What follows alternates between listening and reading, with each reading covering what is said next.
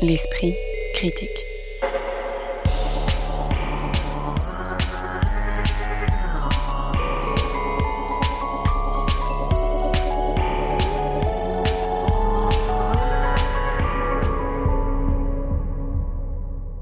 Mediapart. En ce dimanche de premier tour, l'Esprit critique vous propose une discussion panoramique, à défaut d'être exhaustive, autour d'écrivains contemporains ou plus anciens qui ont fait des élections le motif, le décor ou l'intrigue de leur fiction.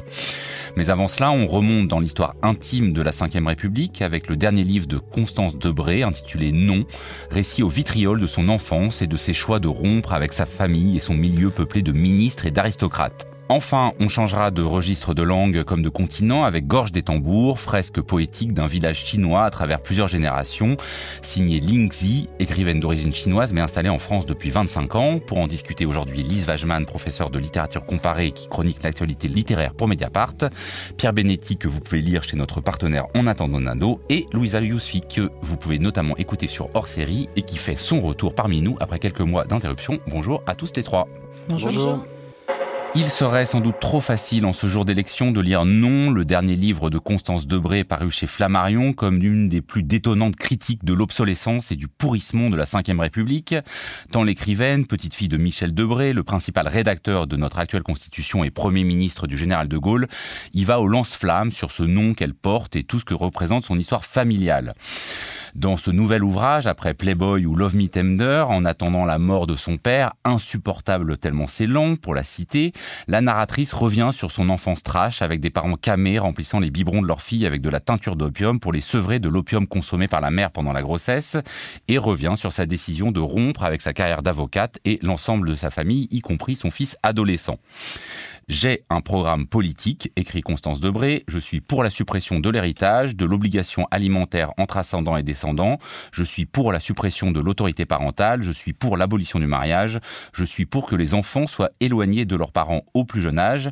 Est-ce que le livre est aussi radical que le programme qu'il formule? Louisa Yosfi Alors, euh, c'est un livre euh, qu'il est très difficile de lire euh, sans a priori, précisément à cause de ce nom hein, qui précède le geste d'écriture et qui évidemment piège à la fois la lecture et l'écriture. Donc une fille d'eux qui écrit pour dire qu'elle veut rompre avec sa généalogie et qui présente cela comme une démarche émancipatrice radicale évidemment, on l'attend au tournant. Cependant, j'ai quand même tâché de prendre euh, ce texte pour ce qu'il est. Donc, c'est un objet euh, littéraire. Et je dois dire que j'ai été euh, successivement, en fait, séduite, puis agacée, puis séduite, puis agacée, et voilà, jusqu'au bout comme ça. séduite d'abord à l'endroit de cette écriture, hein, qui est sèche, rêche, qui entre en fait en cohérence avec le, le geste qu'elle veut porter, c'est-à-dire la purge, la, discipline, l'assaise à laquelle la narratrice tâche de se soumettre euh, afin de mener à bien une mission euh, impossible hein, dans, la, dans la vraie vie, mais dont la littérature peut éventuellement constituer euh, le lieu, c'est-à-dire en finir avec soi-même. Euh, on pourrait d'ailleurs faire un lien avec le en finir avec Eddie Balguel, avec cette façon aussi de se constituer comme un personnage, son propre personnage, euh, et se transformer. Voilà, c'est une espèce de changer de méthode version version Bourges. Hein.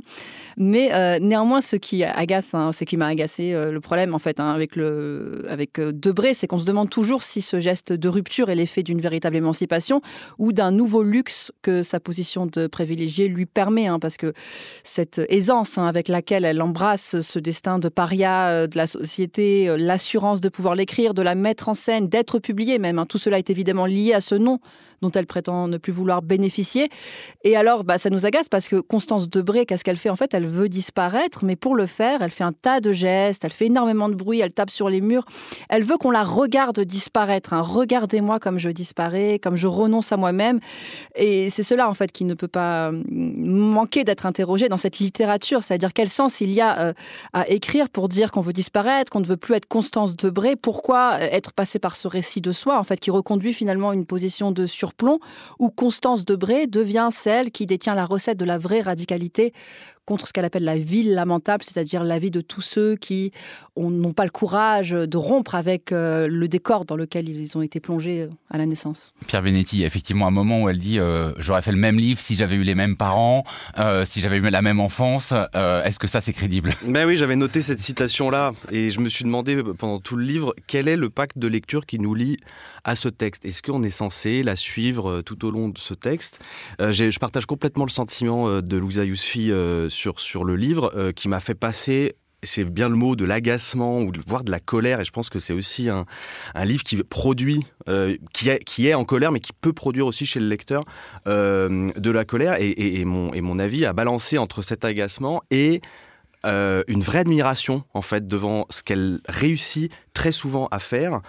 Euh, alors, oui, parce que ça, quand même, ça envoie du bois. On va pas faire, on va pas tout citer, mais il y a vraiment des phrases. On est là, ah ouais, quand même. moi, ce qui m'a le plus euh, posé problème, c'est son côté donneur de leçons au monde entier, évidemment. Là où ça pêche, je trouve, c'est quand Constance Debré veut faire avec une écriture finalement très autoritaire de sa ligne de conduite personnelle un programme politique, voire une éthique. Donc, elle dit souvent, c'est ce qu'il faut faire et aussi quand elle manque, pardon, de lucidité sur sa position, euh, elle qui parle sans cesse d'être en conscience. Donc il y a des remarques qui trahissent hein, le luxe dont, dont, euh, dont, on parlait euh, à l'instant.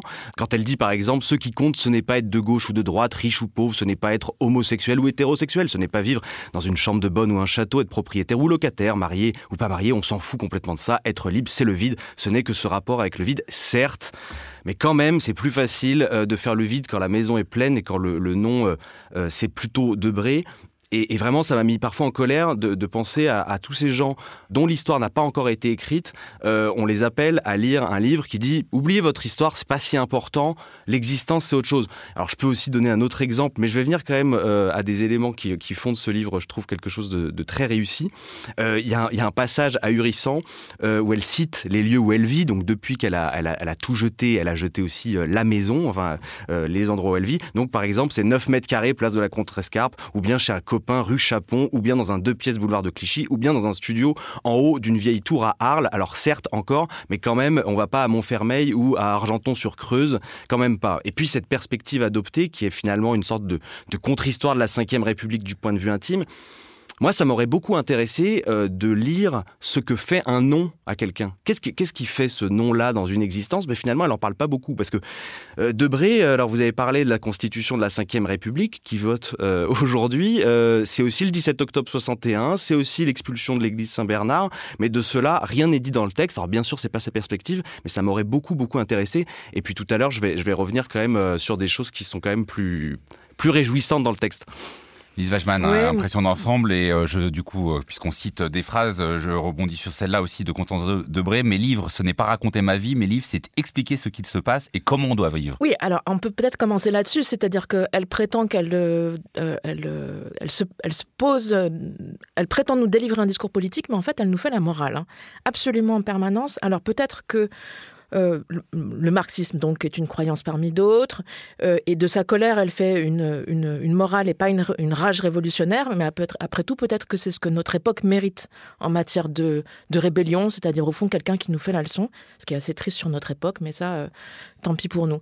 mais je, suis, je rejoins ce qui a été dit sur le fait que on a à la fois la séduction de cette espèce de punk zen entre la rage du fuck-off et la sérénité du dépouillement, et en même temps, d'un autre côté, on est agacé par cette femme qui a des, des problèmes de riches, quoi, et avec lesquels on n'a on pas envie euh, de forcément d'être en empathie, ou en tout cas qu'elle ne peut pas, c'est pas exactement ça, qu'elle ne peut pas prétendre étendre à l'ensemble, justement à une morale euh, générale. Euh, en la lisant, j'ai une thèse sur la personne, et, ma thèse est la ça, je pense qu'on a tous eu des thèses sur la personne. Hein. Il y a quand même quelque chose d'intrigant, hein, quoi eh ben, je pense que Constance Debré, c'est Don Juan. C'est Don Juan 2022 et c'est pas en, soi, c'est une bonne nouvelle parce que je pense que ça fait très peu de temps que Don Juan peut être une femme et ça c'est vraiment délicieux. C'est-à-dire peut-être une euh, Don Juan peut être une femme et donc une femme qui euh, séduit beaucoup avec euh, tout en étant complètement indifférente au reste du monde ne soit pas traitée de pute ou de nymphomane mais mais que ça lui confère une puissance de séduction. Et Constance Debré on peut on peut point par point, c'est c'est Don c'est-à-dire que c'est la belle indifférente, elle n'a pas d'attache, elle est juste dans le présent de la séduction et c'est absolument irrésistible. Elle revendique le fait de pouvoir changer, que la, quantité c'est aussi important que la qualité. Enfin, elle dit euh, le, quantitatif et le qualitatif, ce qui n'est pas très joli, mais c'est Et puis, ce qui caractérise Don aussi, c'est le fait de, de, refuser la dette. Hein. Ça, c'est fondamental. Et et Don c'est celui qui ne doit rien à personne, qui dénonce les faux monnayages des croyances, qui revendique la liberté de l'éternel fugueur, et c'est exactement ce qu'elle revendique elle-même, d'être sans attache, et où enfin, Don c'est le grand seigneur méchant homme. Et c'est aussi ce qu'est Constance Debré quand elle dit euh, J'emmerde les clochards, euh, qu'ils se taisent. Oui, c'est ça. Elle a, quand même cette phrase La lutte des classes, je m'en fous. Les pauvres, je m'en fous. Mes ancêtres ministres et mes ancêtres aristos, je m'en fous. Tais-toi, tais-toi, t'entends. Tous autant que vous êtes, taisez-vous. Ça pose la question de l'adresse. Elle s'en fout pas tant que ça parce qu'elle dit combien ils sont beaux euh, de la porte de Clignancourt à Strasbourg-Saint-Denis oui, Il y a des considérations sociologiques. Hein, c'est vrai, en fait, ce texte, il est vraiment tissé de paradoxes. Hein. Elle dit aussi, elle ne cesse de dire que effectivement, elle s'en fout, mais elle dit aussi qu'elle est tout le contraire de quelqu'un qui s'en fout. Euh, et là, je crois qu'il faut vraiment la prendre au mot quand elle dit ça, hein, parce que ce qu'elle exprime finalement, euh, contrairement aux apparences, c'est que ce n'est pas un récit nihiliste. Euh, c'est même le contraire en fait. Hein. C'est un récit qui est imprégné euh, d'idéalisme, d'illusions déçues, mais qu'elle n'abandonne pas pour autant. C'est vraiment parce que les idées qu'elle se fait des choses ne correspondent pas à leur réalité qu'elle les rejette. Hein. Mais au fond, on, comprend qu'elle aimerait que ça existe vraiment, euh, l'amour, l'enfance, la famille. on sent qu'elle est, qu'elle est, qu'elle, est tout entière en fait faite de ces, de ces fables, hein, ce qu'elle appelle ces fables, ces mensonges, et qu'elle se débat en fait avec, avec eux comme des fantômes en fait qui la, qui la hantent quoi. Alors oui, parce qu'il y, a une phrase assez surprenante. Elle parle beaucoup de l'embourgeoisement de la littérature, euh, euh, de sa détestation euh, de la vie bourgeoise, de la littérature bourgeoise. Et quand même, à la fin, elle précise un peu l'intention de son écriture en disant possible que le monde qui vient ait besoin de héros. Je me propose cet exemplaire à la littérature. C'est pour ça que je dis je avec une majuscule au jeu. Comment est-ce que vous avez pris ça? Parce que ça, montre à la fois quand même le geste assez euh, impressionnant hein, de, de, ce livre et peut-être un imaginaire assez convenu. Euh, moi, pour moi, c'est un livre de transition. En fait, elle a écrit euh, deux livres auparavant, et, si on les lit les trois à la suite, on s'aperçoit que son écriture avance à Constance Debré. Donc, je pense qu'elle est un, peut-être un tournant. On va voir si elle jette entièrement son nom et que, à la manière, je sais pas, d'Antoine Volodine, elle devient une, figure de, de, pure écriture ou de purement littéraire. On va, on va, on va voir. Mais c'est une sorte de, je trouve, de, livre qui pêche par moment, mais en même temps qui est extrêmement fort pour moi, parce que elle arrive à ne faire de son existence que cette ascèse qui est suivie par l'écriture elle-même. Et je trouve qu'on n'a pas encore parlé peut-être de la euh, du style qui est bon dans l'assénation, la répétition ça peut paraître euh, un peu pauvre euh, par moment. Il y a des, il y a des couacs de style, euh, mais globalement, je trouve que ça marche. Elle, elle, elle accompagne son mouvement de rupture. le fait, de, le, geste principal, c'est le fait de jeter, de vider, de, de faire le tri, de se débarrasser. Et, ben, finalement, bon, elle tient quand même sa ligne d'écriture. je trouve tout au long du livre. Lise n'a pas l'air. ouais, non, mais, mais, non, mais je pense que c'est important la question de la langue parce que voilà, c'est, on pense à des, des figures de rupture comme ça, de liberté forcément, euh, voilà, on peut penser, euh, on peut convoquer Rimbaud, mais lui, il part vraiment en Abyssinie, il y a vraiment une langue. Enfin, ça, la rupture, elle est dans la langue. Là, est-ce qu'elle fait la rupture dans la langue qui serait le parallèle de la rupture qu'elle invoque euh, socialement? Ce qu'elle propose, même si je dis encore que ça m'a profondément énervé par moment, ce qu'elle propose, je trouve, n'est pas fait aujourd'hui en littérature française. Je, je, trouve qu'il y a une proposition qui, qui ne n'existait pas jusqu'alors de cette entrée. Justement, on parlait d'Édouard Louis tout à l'heure. Je trouve qu'elle s'engage un peu plus dans une, une adresse au lecteur que quelqu'un comme Édouard Louis. Quand elle dit choisir l'histoire qu'on se raconte, c'est peut-être ça le cœur du livre. Quelle est l'histoire qu'elle est en train de se raconter? Comment elle, comment elle, se, elle se place comme auteur euh, dans le champ? Et en fait, elle va décrire comment on devient quelqu'un d'autre. Donc ça passe aussi par des transformations physiques, d'où euh, l'importance aussi euh, très forte du, du, sport, en l'occurrence de la nage. Et des tatouages, donc plutôt crevé sur son cou et Saint-Og notamment sur son cul. Et là où je trouve qu'elle est la plus convaincante, au-delà de ces un peu parfois des, des facilité des pauses ou, des clichés, c'est quand elle écrit quelque chose comme écrire ce qu'on est seul à savoir, ce qu'on a vu, ce qu'on a compris, et écrire comme on n'y comprend rien, ou bien se taire, peut-être que c'est devenu sale les livres. Alors c'est aussi de la pause, mais je trouve quand même qu'elle est, quand elle, est, elle est au plus proche de son existence, et ben là ça tient. Lise Wajman sur la langue et sur, euh, je cite une autre phrase de Constance Debré, mon corps est apparu quand je suis devenu écrivain, quand je suis devenu homosexuel, quand je me suis débarrassé de beaucoup de choses et que j'ai perdu le reste. Cette façon aussi de nouer du coup homosexualité, écriture et rupture sociale et familiale. Est-ce que ça c'est convaincant? Parce que dans ce cas il faut que l'écriture tienne. Oui, non, mais l'écriture tient parce que l'écriture tient sur, euh, sur cette, colère qui l'alimente en permanence. Mais on peut trouver d'ailleurs que c'est un peu répétitif, du coup. Euh, c'est un, modèle sans cesse reconduit. Mais pour moi, vraiment, c'est un livre qui. Enfin, Pierre disait, euh, il y a une adresse, mais c'est un livre qui ne tient que par son adresse, précisément. C'est un livre qui ne tient que par sa puissance de séduction. Et avec ce retournement final, qui est que, après nous avoir expliqué que elle rompait avec euh, avec tout, euh, qu'elle était euh, une, une, femme forte et avec une, une, carapace solide. Comme pour tout héros moderne, elle nous révèle que sous la dureté intrépide perce la tendresse, qu'il y a un petit cœur qui bat, que elle prend soin de son père en lui mentant, en lui disant qu'elle ne le fait pas pour lui, mais pour elle. C'est vraiment une morale de cow-boy. Non, mais moi j'adore les cow-boys. Mais je veux dire, juste, c'est vraiment le, le, le, retournement ultime qui fait que même là, en fait, on est, on est saisi. Ah non, en fait, elle n'en a pas rien à foutre de rien, contrairement à ce qu'elle prétend. Oui, ça, on peut parler aussi, euh, vous la décriviez en donjon euh, moderne, et je pense qu'il y a quelque chose effectivement de juste euh, là-dedans dans le détachement, mais il y a quand même vers la fin une forme d'amour en forme, alors peut-être pas de rédemption, mais quand même assez euh, convenu, qui euh, désamorce peut-être la charge euh, du départ, non, Louisa Moi, ça m'a un peu déçu, effectivement. Quoique, j'ai quand même apprécié ce qu'elle raconte. Le récit qu'elle raconte avec son père, je le trouvais, je l'ai trouvé plutôt sincère contrairement à ce que tu à ce que vous semblez dire. Ah voilà. Non mais euh, non parce que j'ai eu l'impression qu'on disait que du coup c'était encore une posture qu'elle se donnait avec le Elle raconte comment elle prend soin de son père mourant. Mais c'est vrai qu'on n'a pas évoqué le fait que c'est entre pardon, excuse-moi, le récit autobiographique est quand même entrecoupé d'une sorte de rapide biographie de ses parents qui sont en fait eux-mêmes les parias de la famille. Oui, voilà, ils sont déjà elle vient après. C'est ça qui est intéressant. C'est que pas elle qui a commencé la rupture. Exactement. Et je trouve que ça c'est plus intéressant. C'est la suite, voilà. Ouais, tout à fait. Euh, c'est la deuxième à faire des des écarts, on ne sait pas exactement euh, lesquels. Déjà, les parents, c'est plus que des écarts. Oui. C'est la première à, à, les écrire. oui, mais c'est peut-être aussi effectivement quelque chose qui sauve un peu le, le récit, c'est qu'elle fait du coup une description de ce monde d'en haut, hein, ce monde d'Aristo, de Bourges et tout. Elle, elle en fait euh, une description extrêmement, euh, comment dire, en fait, elle cherche à détruire la dignité de ce monde-là. Hein. Ce qu'elle montre, c'est qu'il n'y a rien à sauver, que c'est un monde qui, qui est peuplé de, de, gens qui sont plus bousillés que jamais, en fait, hein, qui sont bousillés par leur, euh, par leur privilège, mais aussi par euh, la fable qui se raconte, la fable de leur importance, de leur grandeur, euh, des mensonges en fait qui leur montent à la tête et qui les rendent un peu, un peu fous. Et, c'est vrai qu'à la lire, moi je me suis demandé si finalement ce n'était pas dans les familles d'Aristo qu'on va se mettre à, aller chercher les, nouveaux soldats, quoi, les nouveaux, les, nouveaux punks. Et il y a quelque chose d'assez, d'assez intéressant en fait dans ces... Ça dit beaucoup de notre époque.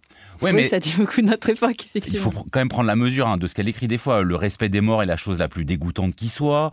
Euh, je, je, passe sur euh, les émotions et les sentiments sont des choses répugnantes. Enfin, elle, euh, cette manière de cracher à la gueule vraiment de toutes les conventions, pas simplement les conventions de son milieu aristocratique, mais de toutes les conventions familiales et sociales. Est-ce qu'au fond, ça produit quelque chose de jouissif? Ou pas Moi, je l'ai lu il y a un petit bout de temps pour tout vous dire, euh, et ce livre m'a laissé une trace assez forte, malgré tout ce que je, lui ai reproché. Et ben finalement, j'en garde le souvenir d'un texte qui m'a donné une sorte de force. Je ne sais pas d'où d'où provient cette force-là. Peut-être que c'est euh, que ça, viendra dans un quatrième livre de Constance Debré, qui aura quelque chose de plus. Euh, c'est pour ça que je parlais d'un livre un peu de d'entre-deux comme ça. Je trouve qu'il laisse vraiment, vraiment une trace. En tout cas, que c'est à, lire pour sentir quand même le, cette, existence qui est rappeuse et qui est pas. Euh, c'est pas rien ce qu'elle, je trouve, ce qu'elle a écrit là. Je suis d'accord. Il y a une énergie qui est assez rare euh, à trouver aujourd'hui dans la littérature contemporaine. Elle est, elle est... moi aussi, j'ai été marquée et ça m'accompagne encore jusqu'à aujourd'hui. Ce qu'on peut dire quand même, c'est que au fond, euh, la, puissance du livre ne va pas vraiment, euh, je trouve, pour ma part, au-delà de l'admiration pour la personne. C'est-à-dire que le, programme politique qu'elle prétend définir, au fond, s'éteint avec euh, la jouissance de sa, de sa propre rage. Quoi. Ce qui agace, c'est que précisément ça fonctionne. C'est qu'elle parvient à, à, nous séduire, elle parvient à nous, à nous happer dans son récit. Constance Debré, non, c'est donc publié chez Flammarion. L'esprit critique. Mediapart. En ce jour de premier tour de la présidentielle, on a eu envie de discuter de ce que les écrivains font des scrutins. Autant la période électorale doublée d'une guerre inédite ne fait pas en ce moment le bonheur des libraires qui ne vendent pas autant de livres qu'ils en ont vendu l'an dernier, autant les élections sont propices à l'écriture de fiction. Beaucoup de livres sont en effet parus ces derniers temps, prenant les élections à venir comme motif ou comme intrigue.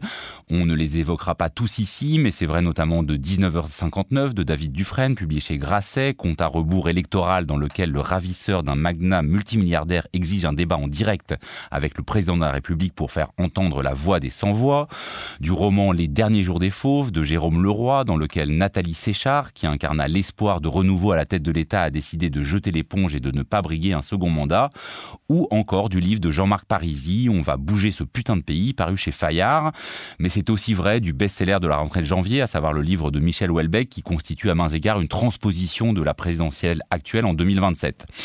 On ne prétend pas ici être exhaustif, mais à faire quelques carottages dans des ouvrages du passé et des livres contemporains pour saisir pourquoi les élections sont des pièges à écrivains dont seuls quelques-uns parviennent à sortir. Mais j'aimerais d'abord qu'on parle un instant d'un genre particulier, à savoir les livres aujourd'hui en train de s'écrire, sur lesquels on ne pourra pas dire grand-chose puisqu'ils ne sont pas terminés. Mais si on se réfère aux trois derniers présidents de la République, on doit constater que chacun a eu droit à son récit électoral.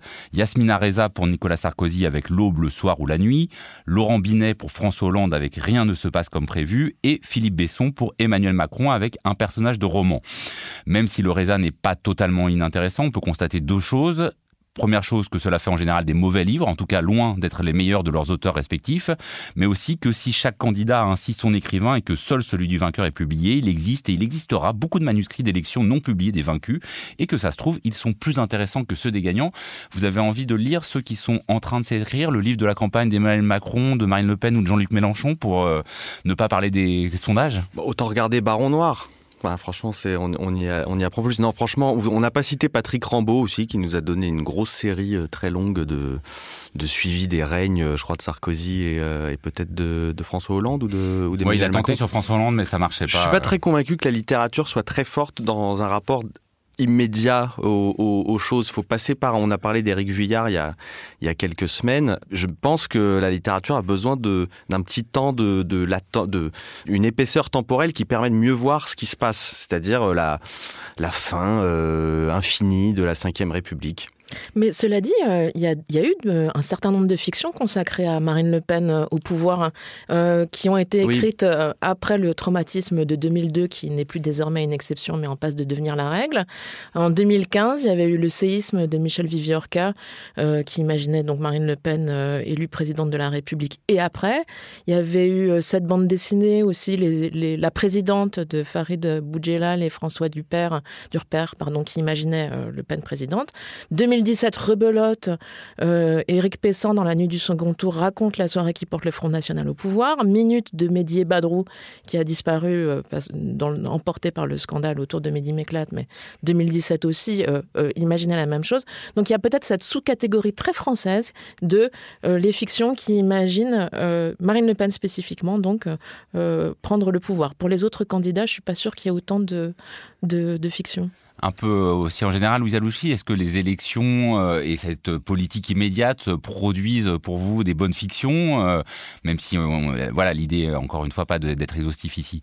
Justement, c'est c'est drôle parce que j'avais l'intention de parler de la pièce de Brecht, La résistible ascension d'Arturo Oui, parce que euh, précisément elle a été écrite en 1941 et qu'elle a pour euh, objectif hein, de revenir sur euh, l'ascension euh, d'Adolf Hitler. Donc c'est quelque chose de très contemporain en fait. Hein. Ce qu'il parvient à faire hein, dans cette pièce, c'est que il met en place une parabole. Donc du coup, cette distance temporelle qu'il n'a pas, il, parvient à la recréer, en tout cas en créant une espèce de formulation esthétique hein, qui procède par une transposition où il va du coup expliquer l'ascension d'Hitler. Donc en transposant la situation dans les milieux gangsters à Chicago dans les années 1920 vous savez c'est la pièce hein, dont émane ce vers ce dernier vers extrêmement connu le ventre est encore fécond d'où a surgi la bête immonde. Donc le but de Brecht à ce moment là hein, c'est de mettre à jour les mécanismes politiques sociaux et économiques qui vont mener Hitler au pouvoir. Et donc ce jeu de transposition il permet de porter à la fois une ambition didactique, mais pas seulement une vraie ambition euh, esthétique qui, vient amplifier euh, la puissance euh, politique, notamment qui va passer par la langue de Brecht, puisqu'il tient, euh, il le dit lui-même, à ce que ce soit rédigé en grand style. Et ça, c'est quelque chose euh, d'intéressant parce qu'il va mettre dans la bouche euh, de ces délinquants de Chicago, qui sont à la, petite semaine en fait, hein, qui sont vraiment sans grande envergure, il va leur mettre dans la bouche une langue extrêmement sophistiquée ce qui va créer un décalage qui est assez fascinant à observer parce que grâce à ce décalage, il va permettre de, jouer le drame politique du nationalisme allemand au sein même de la langue allemande, dont le nationalisme s'est saisi hein, pour sa propagande. Il va montrer comment la gangrène prend et se propage au sein même de cette langue classique qui devient, donc au contact de ces voyous qui prennent le pouvoir, la langue des, des nazis. Et là, j'ai trouvé qu'il y avait quelque chose d'intéressant que peut-être on ne retrouve pas aujourd'hui, puisqu'il y a une espèce, au contraire, d'impuissance hein, euh, des écrivains. En tout cas, il y, a, une espèce de consensus autour de cette impuissance-là.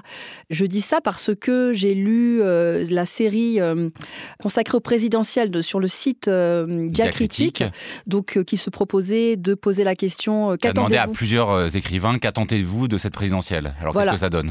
Eh ben, alors évidemment, je, bon, la, question, elle, elle, est un peu biaisée parce qu'en fait, aujourd'hui, on a l'air d'être naïf si on dit qu'on attend quelque chose. je veux dire, c'est presque une figure imposée euh, quand on est euh, un écrivain un peu critique que de répondre bah non, je n'attends rien des présidentielles. Et effectivement, c'est ça qui, voilà, ça n'a pas manqué. Tout le monde répond d'une manière ou d'une autre, sous différentes formes. Bah rien, on n'attend rien, quoi. Lise. En même temps, euh, il paraît euh, un numéro des Inrocks euh, qui demande aux écrivains de quel pays rêvez-vous? Et qu'il l'a demandé à Nicolas Mathieu, Kautar Archi, Marin Fouquet, Constance Debré dont on parlait à l'instant. Donc peut-être qu'il y a encore une possibilité d'invention, mais en fait, je crois que tout le problème est là, c'est-à-dire qu'on est face, et les écrivains eux-mêmes ne cessent de le dire, c'est-à-dire face d'une part à des politiques qui ont, ont repris les acquis du storytelling, c'est-à-dire qui racontent leur propre campagne comme un roman, enfin ça fait un moment maintenant qu'on le sait, et d'autre part on est confronté à une réalité dont nous-mêmes nous ne cessons de dire qu'elle dépasse tout ce qu'on avait pu imaginer, donc elle dépasse la fiction, que ce soit à cause du Covid ou à cause de la guerre en Ukraine, du reste. Et enfin, on est aussi dans une réalité où on a l'impression que bah, la question des alternatives est en permanence bouchée, qu'on n'a aucun horizon. Donc du coup, la, la puissance de fabrication des mondes possibles de la littérature semble complètement asséchée. Et en même temps, on dit ça, et on dit ça jusqu'au moment où on arrive enfin à un livre qui va nous raconter que c'est encore possible.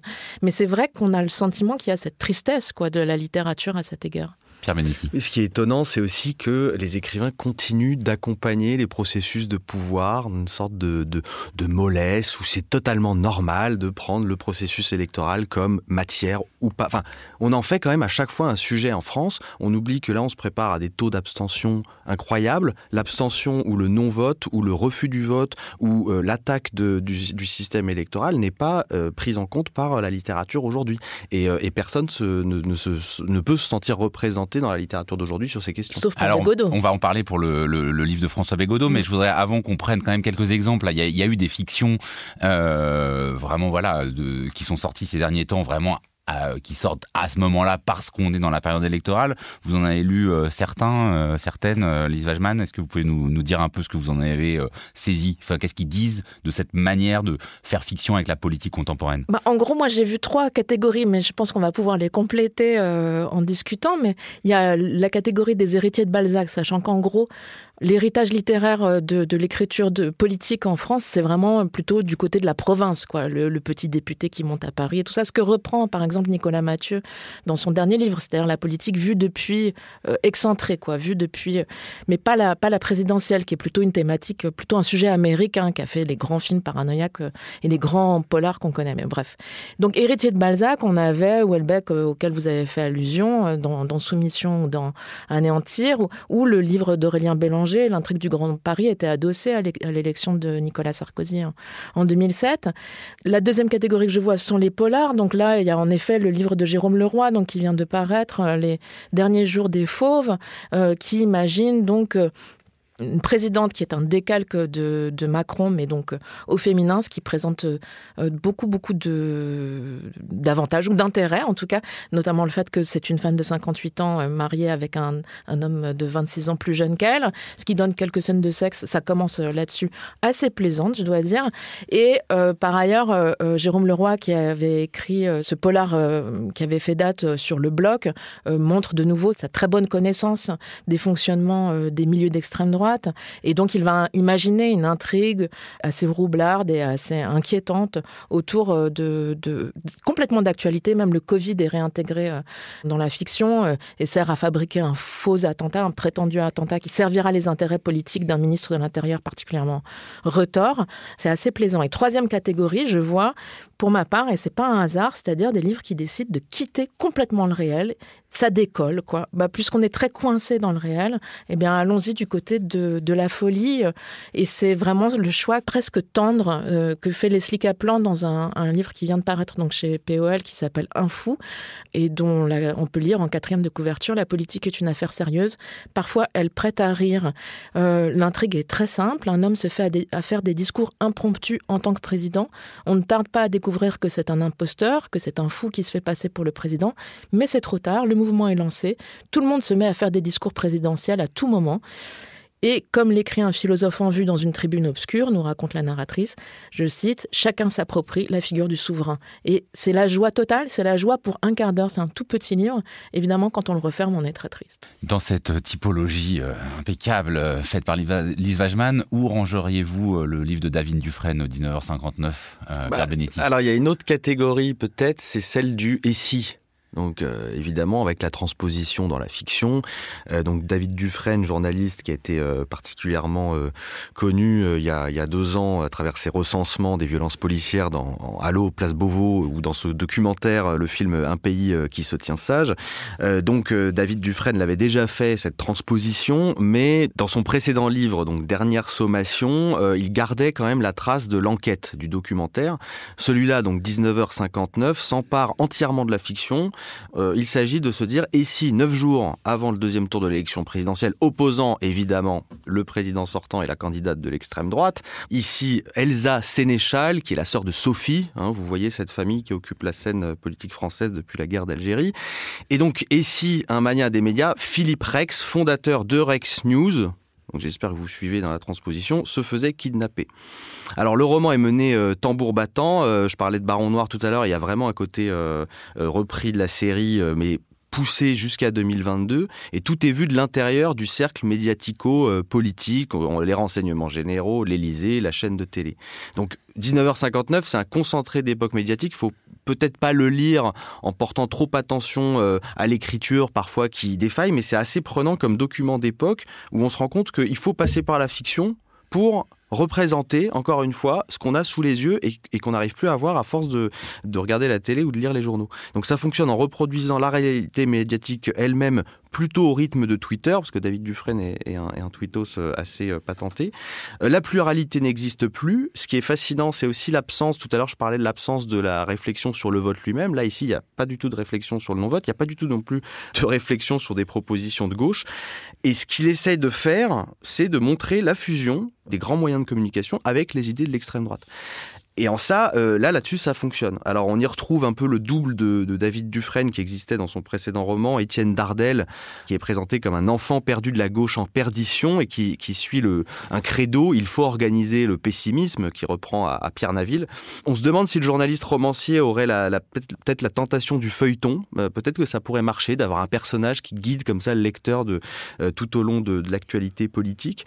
En tout cas, c'est plutôt à lire pour, euh, pour prendre conscience là de, la, de la possibilité possibilité, je vous donne pas la fin du, livre, mais à force de, s'habituer à la présence de l'extrême droite dans le champ médiatique, on a complètement oublié que ça pouvait exister et que euh, faut rester attentif à ça, euh, et en particulier au rôle de, de, des médias dans, une élection. C'est sans doute un des soucis de la manière dont les écrivains s'emparent euh, des élections, c'est qu'ils veulent toujours aller un peu après le résultat ou jusqu'au résultat, et du coup souvent ils anticipent et ils anticipent mal. Le livre de Jean-Marc Parisi, on va bouger ce putain de pays, bon qui est pas en soi très intéressant mais euh, en fait, il pouvait pas prévoir la guerre en Ukraine, il pouvait pas. Donc en fait, la, fin semble toujours un peu en dessous de ce que nous propose la réalité. Mais pour parler effectivement, ça me semble important, des livres qui euh, parlent davantage, non pas des élections, ne suivent pas le cursus classique. On a parlé la semaine dernière dans l'émission cinéma d'un film Le Monde d'hier, qui pareil est un peu dans l'anticipation, mais au fond très classique dans sa manière de faire et assez raté dans sa forme. Il y a effectivement le livre d'un écrivain contemporain qui parle en creux d'élection, mais en réalité d'abstention. Il s'intitule Comment s'occuper un dimanche d'élection. Il est signé François Bégodeau, il est publié aux éditions Divergence. C'est un très bon titre, hein, il faut dire, euh, Comment s'occuper un dimanche d'élection. Mais autant j'avais trouvé euh, le précédent livre, on va dire, euh, politique de François Bégodeau, Histoire de ta bêtise, assez brillant, autant moi, j'avoue que j'ai trouvé celui-là totalement navrant, tant Bégodeau se regarde écrire et tant sa rhétorique fonctionne à vide. Mais vous l'avez lu, Louisa Youssi, c'est peut-être pas votre avis. Il faudrait commencer par dire que la démonstration qu'il déploie, hein, euh, qui consiste à, défendre la thèse que le vote est un geste intrinsèquement euh, conservateur, hein, donc euh, qui légitime l'ordre et qui le fait tourner en vase clos, cette démonstration, elle est plutôt convaincante. C'est même une idée assez commune hein, dans les rangs de la critique. Je veux dire, personne ne croit en soi à la révolution par les urnes. Bon, Pourtant, ce livre euh, semble avoir euh, suscité énormément d'hostilité. Hein. Et alors, je me suis demandé pourquoi. Alors, il y a, effectivement des raisons euh, politiques. Je ne pense pas que c'est le lieu ici pour les déployer, mais il y a, aussi des raisons littéraires. Et c'est là-dessus que j'avais envie de parler. je crois en fait que la langue de Bégodeau y est pour quelque chose. Hein.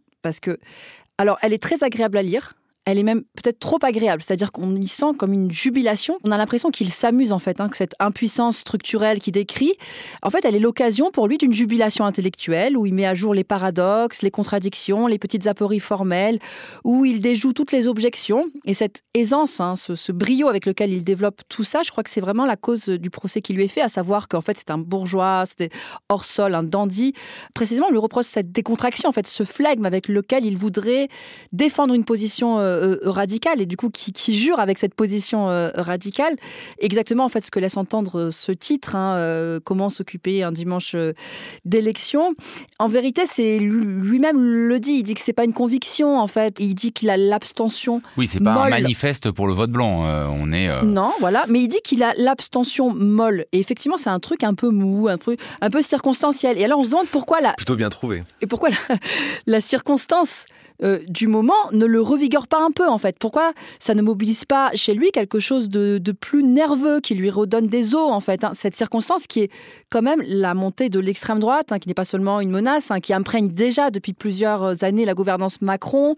Tout cela, euh, en fait, devrait euh, non pas forcément faire de lui un électeur zélé, mais au moins le rendre un peu plus inquiet, plus déstabilisé. Bref, qu'on sente qu'il est moins satisfait en fait de lui-même, que le monde ne glisse pas sur lui. C'est ça. Quelqu'un qui peut écrire quand même la question de voter ou non ne porte aucun enjeu aujourd'hui. On se dit que, à part lui, rien ne le concerne. Mais bon, merci euh, pour ce tour de table. On part maintenant dans un pays où la question des élections ne se pose guère. L'esprit critique. Mediapart. Lingzi est une écrivaine née en Chine, installée en France depuis la fin des années 90 et qui publie son quatrième livre en français aux éditions Verdier intitulé Gorge des tambours. Derrière ce titre euh, relativement hermétique se donne à lire une histoire de la Chine et notamment de la grande famine qui toucha le pays entre 1958 et 1961 au bilan humain effarant, 36 millions de morts en moins de 4 ans, plus de 15 millions au cours de la seule année 1960 et dont les causes furent le dogmatisme et le totalitarisme et non les catastrophes naturelles ou les difficultés économiques comme voulu le faire accréditer alors le pouvoir maoïste. Mais le récit de Lingzi s'écoule sur plusieurs décennies tout au long du XXe siècle en se focalisant sur le bourg des vieux ficus, en amont d'un grand fleuve chinois, et sur les familles Mu et Wang. On y croise notamment Mu Er, raillé par les garçons parce qu'il est androgyne, sa sixième sœur, elle aussi androgyne mais dont tout le monde est amoureux, mais aussi des grands-pères pêcheurs de cadavres ou encore des personnages baptisés le devin, bellissime ou Wang la grêlée. Un pacte de lecture est posé d'emblée dans ce livre de manière liminaire. Ce sont, je cite, des histoires remontées à la surface avec la disparition d'un homme nommé Mu Er en 1990 quelque part en Chine, récits épars, mots éperdus, papier périmé, la paternité des documents qui suivent revient à des morts. Nous les avons rassemblés par amitié pour ceux qui, à force d'épreuves et de peines, savent entendre le cri du silence quand l'essentiel est tu. Qu'est-ce que vous avez fait de ce pacte de lecture, Pierre Benetti? Bon, c'est un texte euh, assez difficile, je dois prévenir tout le monde. Hein, oui, c'est un euh, ouvrage assez exigeant pour le lecteur, il hein, faut prévenir. voilà, euh, qui demande une lecture attentive, patiente, un texte difficile par sa densité, le nombre de personnages notamment, on s'y perd, son genre, la chronique villageoise à laquelle on n'est pas très habitué, il faut dire. Euh, sa composition, c'est une succession de récits, et son cadre, la révolution culturelle euh, chinoise, sur laquelle quand même il faut avoir quelques repères. Alors pour se repérer, il y a une carte, un arbre généalogique à la fin du, du livre, et j'avoue que je me suis quand même moi-même perdu malgré tous ces repères, il faut dire, euh, pour suivre la vie. Et il y a de des ces- notes de bas de page comme si le livre était traduit, sauf que c'est pas des ça, notes du traducteur, c'est des notes de l'auteur. Je vais y venir. Je vais y venir parce que ce qui m'a le plus intrigué et, intéressé, et je pense que c'est quelqu'un à suivre, euh, Lingzi, c'est justement les marges du texte. C'est-à-dire que ce roman est très rempli à ras-bord, donc d'épisodes, de noms, de réflexions. Même les phrases sont extrêmement denses, même pour dire des choses très simples. On ne sait pas qui mène l'enquête et pourquoi. C'est quelque chose de très mystérieux. La fiction se présente sous des atours de restitution d'enquête. Les récits proviennent de différentes sources, donc on a des extraits de carnet, des dépositions. C'est pas, on comprend que quelqu'un vient dans les maisons de ces personnes qui nous racontent la vie du village, mais on ne sait pas si c'est un ethnologue ou un policier. Des lettres aussi. Et à un moment, un personnage, Wang Ran en l'occurrence, s'adresse à son interlocuteur en disant vous qui auriez pu être mon fils. Alors on a un des rares indices sur la situation, mais sinon on saura jamais qui mène l'enquête. Et en fait, moi, c'est ça qui m'a tenu tout au long de ce de ce livre très difficile, c'est de me dire d'où provient cette nécessité de faire l'histoire de ce petit village. Alors, en sachant que le premier livre de Lingzi avait aussi une allure un peu de, fresque, mais c'était l'histoire d'un quartier, d'une immense euh, mégalopole chinoise, W, c'était la troisième moitié qui était parue chez Maurice Nadeau en 2010. Euh, mais c'est aussi quelqu'un qui euh, propose des textes courts, fragmentaires. Elle avait fait paraître un, un livre fait de textes courts qui s'appelait Été strident chez Actes Sud. Et alors c'est un roman ici, La Gorge des Tambours, qui appelle peut-être à circuler entre ces récits. Euh, c'est peut-être un entre-deux, alors entre une forme totale, on sent qu'il y, y a une volonté de faire le roman rural chinois. Ça m'a fait penser à des, aux documentaires de, plusieurs heures de Wang Bing que je vous conseille si vous connaissez pas bien la ruralité euh, pauvre chinoise et qui est l'envers en fait de l'immense ville qu'on connaît bien à travers euh, la représentation médiatique. Ici, c'est la ruralité qui est passée par elle aussi de très grandes transformations, mais qui sont bien moins documentées. Et en ça, il y il y a un intérêt à ce texte qui est quand même parfois étouffant. Lise Wajman. Oui, alors peut-être qu'il faut quand même préciser que sous ces allures de roman historique et de fresque, euh, qui nous fait en effet croiser la guerre sino-japonaise euh, des, années 40 au contemporain, en gros, on croise le, grand bond en avant, la famine, la révolution culturelle. C'est quand même un roman d'intrigue avec une enquête et où chaque élément qui a avancé dans le, dans chaque détail même parfois va faire en fait servir la résolution euh, et à la fin, on a un vrai effet de retournement, de dévoilement d'identité. C'est-à-dire que, d'une part, c'est très très profus, mais en fait, c'est extrêmement construit et construit de manière euh, linéaire. C'est-à-dire, on peut reconstituer vraiment un, trajet. Et d'autre part, peut-être pour donner envie aux lecteurs de, lire ce, texte, c'est en effet très dense, très précis, et ça décrit une vie qui nous est peu familière, mais c'est aussi extrêmement drôle et trash.